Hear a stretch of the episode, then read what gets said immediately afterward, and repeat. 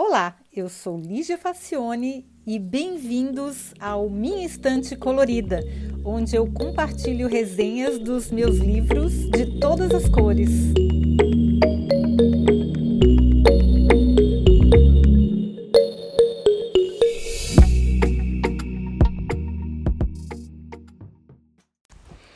Olá, hoje a gente vai falar sobre um best-seller. É, dá para ver que as resenhas de livros de ficção são mais curtas. Aliás, tem várias pessoas aí comentando que eu resenho poucos livros de ficção, que eu leio pouco ficção. Olha, eu até leio bastante ficção, é, eu tento equilibrar bastante, mas é que fazer resenha de livro de ficção é muito difícil, porque, ao contrário dos livros técnicos, que a gente pode resumir o livro inteiro, livro de ficção você tenta contar a história sem dar spoiler, e isso é muito, muito, muito difícil. Eu, pelo menos, não domino a arte, então eu tento contar a história sem dar spoiler, mesmo assim eu dou um pouco, mas pelo menos para quem não leu, não sair prejudicado e para poder é, provocar as pessoas, né? Talvez alguém se sinta motivado a ler o livro e aí não estragar o final. Então hoje a gente vai falar do livro chamado Gear on the Train, que é a garota do trem, da Paula Hawkins. E ele ficou na lista dos mais vendidos por um bom tempo. Ele saiu acho que em 2016 aqui. E talvez pelo fato de ter saído uma superprodução hollywoodiana, que não, eu não assisti o filme, eu quase nunca assisto o filme, eu geralmente prefiro ler o livro primeiro e depois assistir o filme se houver oportunidade. Mas apesar de eu ter lido o livro em alemão, os alemães preferiram manter o título em inglês mesmo, tanto do livro quanto do filme. Girl on the Train. Eu não sei como é que ficou em português, provavelmente Garota do Trem. Aí é um thriller bem escrito, mas eu fiquei com a impressão de que o editor falou para a autora que a obra precisava ter 450 páginas. E aí ela teve que dar uma esticadinha. Porque eu, eu penso que dava para resumir a história um pouco. Eu acho que ficou assim um livro muito volumoso desnecessariamente. Tem umas várias partes que se arrastam bastante. Mas a história é muito boa, ela é contada por três mulheres: a Raquel, que é a protagonista, a Ana e a Megan. A Raquel, ela morava num subúrbio de Londres e adorava trens. Aí ela se separou do marido faz alguns meses, quando a, o livro começa, né? E foi morar no quarto de uma amiga, em outro subúrbio. A casa em que eles moravam virou o novo lar do ex-marido com Ana, que é a nova esposa dele, e que teve um bebê faz poucos meses. Então, o ex-marido da Raquel agora mora com a Ana e tem um bebê. A Raquel começou a ter depressão quando ela ainda era casada e ela não porque ela não conseguia engravidar e aí ela começou a beber. Ela quando começa o livro ela não consegue aceitar a separação, muito menos o fato de ter sido traída e praticamente expulsa de casa, foi uma coisa bem sacana que o cara fez com ela e porque estava traindo ela com a Ana e aí aí depois no final das contas casou com a Ana e ficou com a casa, ficou com tudo e ela foi morar num quartinho, então ela ficou muito revoltada com isso. E aí ela perdeu o emprego há dois meses por conta da bebida. E ela não tem coragem de contar isso para a amiga que hospeda ela. Olha que situação. Então ela vai todo dia de, de trem para Londres, porque ela mora no subúrbio, como se ela estivesse indo trabalhar. Aí o, o comboio sempre passa no lugar onde ela morava antes. E de onde o trem para, da estação, ela consegue ver uma casa que fica em frente à estação, perto da casa onde ela morava antes.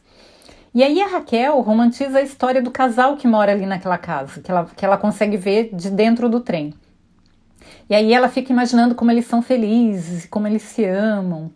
E ela observa que todo dia a mulher toma o café da manhã no terraço e aí vê o casal se beijando, vê como eles se dão bem, até que um dia ela vê outro homem beijando a moça no mesmo terraço. E aí ela fica muito intrigada.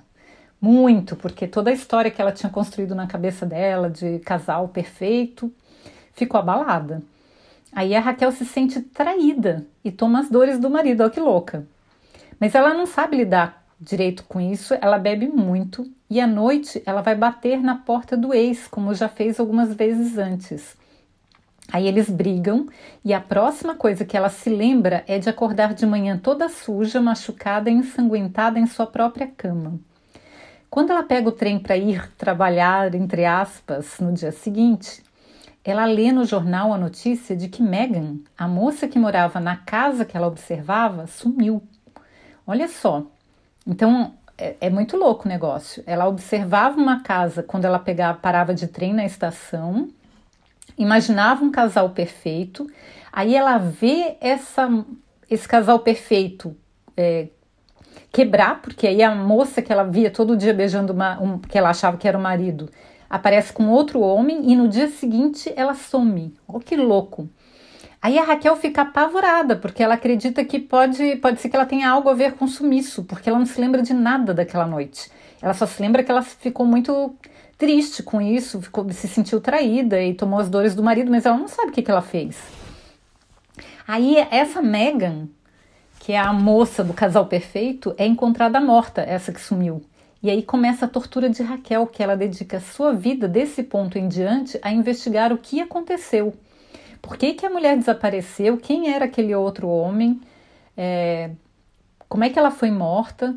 Enfim, ela quer ajudar a polícia. A polícia não dá o menor crédito para ela, porque ela está sempre bêbada, mas na verdade esse acontecimento esse choque que ela leva de não se lembrar o que aconteceu naquela noite que ela cortou toda suja na cama dela, é que dá motivação para ela parar de beber e ter um objetivo na vida, que é desvendar esse, esse mistério, esse crime, descobrir o que, que aconteceu e o que, que ela tem a ver com isso.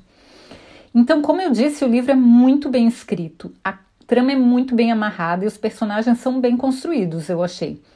Mas as coisas acontecem muito devagar, então, para um, um policial, eu acho um pouco irritante. Quando faltam ainda umas 100 páginas para acabar, a gente já sabe quem é o assassino por dedução lógica, mas ainda assim a narrativa se arrasta. Então, assim, o que, que eu tenho para dizer? Ele é um, o livro é um pouco mais longo do que poderia ser, ele se arrasta bastante, mas a história é muito, mas muito boa e infelizmente muito realista. Então, se você é, quiser ler o livro, eu recomendo, porque é, dá para ter uma ideia muito boa assim da da situação psicológica de cada personagem, de como a coisa foi sendo construída. Mas olha, considerando que tem muita página nesse livro sobrando, na minha opinião, talvez o, o livro, o filme seja muito bom, porque eles têm que cortar bastante coisa para fazer o, o filme, né? Então talvez o filme seja bastante bom também.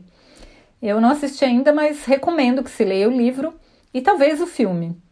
Tá ok, gente? Espero que vocês tenham gostado, espero não ter dado spoiler e que as, vocês gostem. E eu vou fazer outras, é, outras resenhas bem curtinhas de ficção por esse motivo, para tentar não dar spoiler e fazer um resumo da história que seja interessante. Tá bom, gente? Até semana que vem, então.